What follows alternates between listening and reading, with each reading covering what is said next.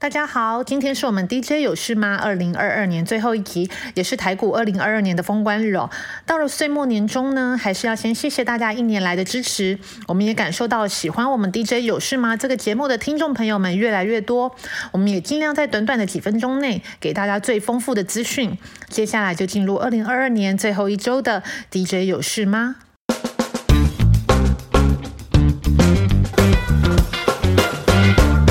在美股的部分，根据群益美股分析师高子旭表示，本周三苹果正式跌破六月十六号的低点，整体大头部形成。那就在市场仍然期待美好的十二月份行情的时候呢，苹果正式跌破颈线，代表着连美股科技股的霸主也正式走入了一波修正行情的可能性非常的高。但更不用说是已经大跌一段的特斯拉。那高子旭表示呢，目前市场下调二零二二年 iPhone 十四系列出货量至七千八百一十万只，并预估二零。二三年第一季苹果 iPhone 全系列出货量将再调降至四千七百万只，对比去年同期呢是衰退二十二 percent，理由包括富士康供应链问题以及买气不佳，而且科技指标股美光在电话会议上我们也可以看到库存的问题。至于在未来一季科技类股营收不会太好看，另外一个重点呢就是在钱流减少的状况下，能给予科技股什么样的评价水准，这才是最大的问题。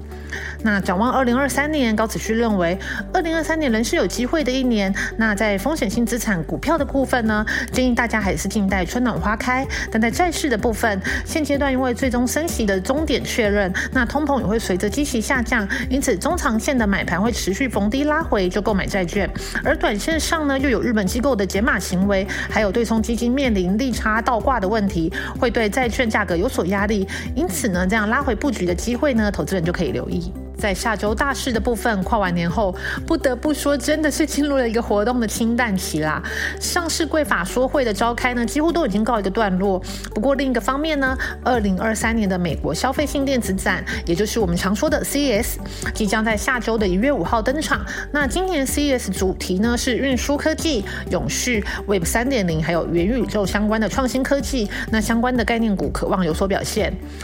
而在二零二三年的 CES 展上呢，预期将会有 MD 董事长及执行长苏之峰的演讲。那另外呢，NVIDIA 也会有主题演讲，渴望分享 NVIDIA 在加速运算和人工智慧实现的最新创意，还有新的显卡产品。而在国内业者的部分，蛮特别的是哦，两大驱动 IC 厂商联用跟奇景光电彼此平常平常虽然是同业的竞争关系啦，但在二零二三年的 CES 展上呢，两大厂会携手在 AI 监控摄影机领域合。作推出超低功耗的智慧监控解决方案，真是亦敌亦友的关系哦。另外呢，台厂呢也有在 CS 展上有获奖的荣誉哦。那也就是裕创集团旗下的地阔智慧科技呢，它所推出的 AI 脸部辨识解决方案，那也特别获大会颁发 CS 二零二三创新奖。那其他的 IC 设计还有一些呃电子科技厂商呢，也都会不少厂商呢都会在展期中推出新产品。另外呢，一月份也开始有一些尾牙厂的活动。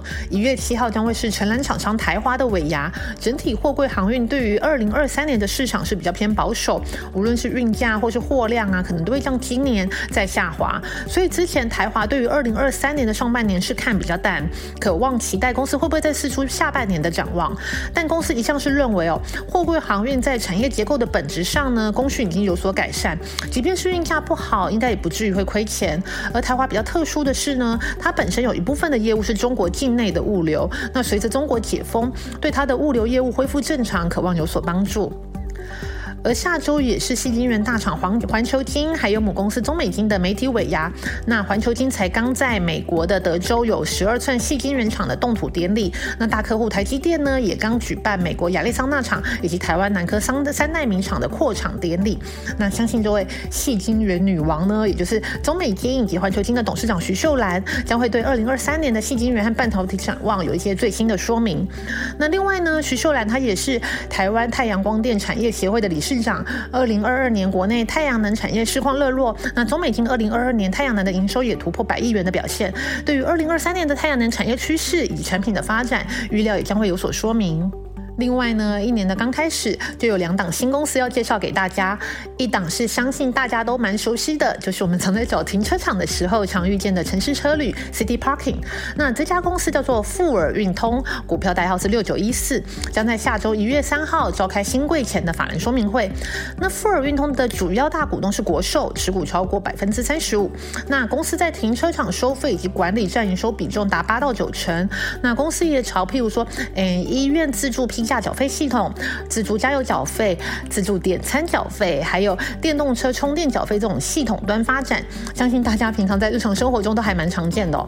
那另外一档呢，即将登陆新贵的就是医材厂商爱派斯，股票代号六九一八。爱派斯主要是骨科医材公司。那相较于同业国际大厂呢，爱派斯的特色是研发最适合亚洲人骨头取率的产品。那也持续针对现行的产品的临床经验进行改进。在热门族群的部分，最近常出现的生计、旅游、餐饮、饭店类股，那我们前几周都已经有介绍过了，而且大多都跟中国解封相关，那就不再赘述了。那这周呢，我们就选出重电类股，还有游戏类股。在重电股的部分呢，主要是台电预计将投资五千六百四十五亿元，以十年的时间分阶段完成电网韧性建设计划，也会加强汰换以及投资配电呐、输电呐、绿电储能并网与新增变压站。等工程，那相关的厂商包括中心电、雅力、华晨、市电、东元、大同等重电业者，在未来十年呢，就可以提供包括系统工程统包、电力设备采购等商机。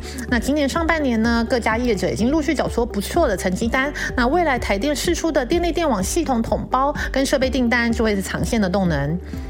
而在游戏类股的部分呢，除了受惠于一月份即将来到的农历春节的红包行情之外呢，二月将开始的台北国际电玩展也是消息面的利多因素。那另外呢，中国对于游戏书号的审核区域松绑，对于台湾手机游戏或者是 IP 授权将会有所帮助。以上呢就是本周的 DJ 有事吗？二零二二年的 DJ 有事吗？就在这一集告一段落了。今年大盘指数呢，大概跌了四千多点，跌幅差不多是二十二 percent 哦。相信大家在操作上都不容易。那在二零二二年封关的最后一天，跟大家总复习一下。根据 XQ 全球赢家的选股，二零二二年逆势上涨的族群，不知道大家猜不猜得到？其实大概可以归类为几大方向，包括新药、药品通路、医材相关的。经济族群、解封概念的餐饮饭店族群、安全监控还有工业电脑族群、航太国防相关的飞机零组件族群，不知道跟大家心里想的答案一样吗？在这边呢，我先跟大家预祝 Happy New Year，不要忘了还是要继续支持我们节目哦。那大家就明年再见喽，拜拜。